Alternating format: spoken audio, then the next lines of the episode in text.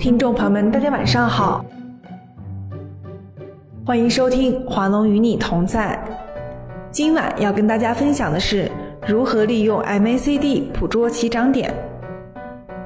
MACD 是一个中线指标，用它不仅可以判断大盘的终极走势，实践显示，在选股，尤其是选强势股方面，MACD 也有着十分重要的作用。如果运用的好，可以成功的相对低位捕捉到个股的起涨点。特别是 MACD 二次翻红这种形态出现后，股价企稳回升的概率较大，具有较大的实战价值。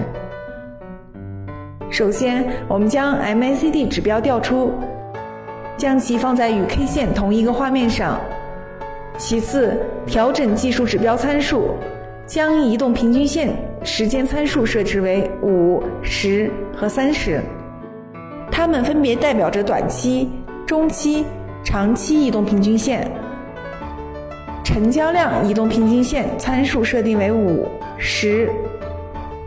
MACD 中使用系统默认的标准值，即快速的 EMA 参数设定为十二，慢速 EMA 参数设定为二十六。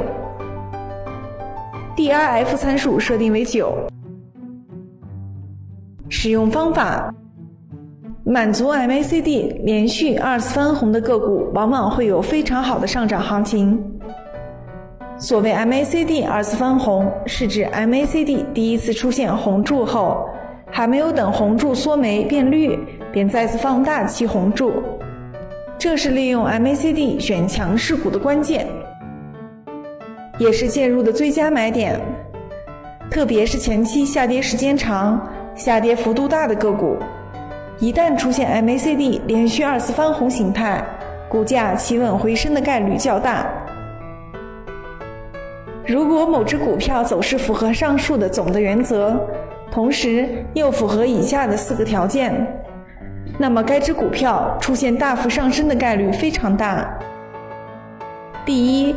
三十日移动平均线由下跌变为走平或翘头向上，五日、十日、三十日移动平均线刚刚形成多头排列。